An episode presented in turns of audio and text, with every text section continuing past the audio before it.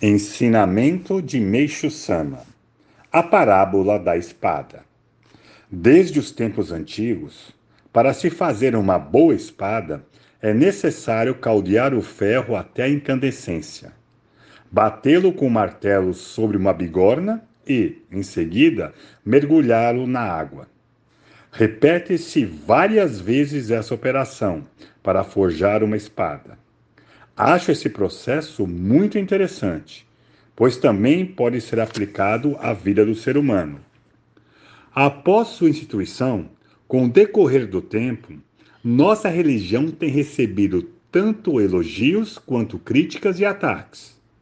Diversas vezes fomos lançados à água escaldante e mergulhados na água fria.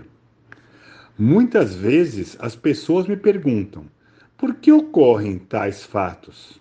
Como resposta, apresento-lhes o exemplo do caldeamento da espada, e eles compreendem facilmente.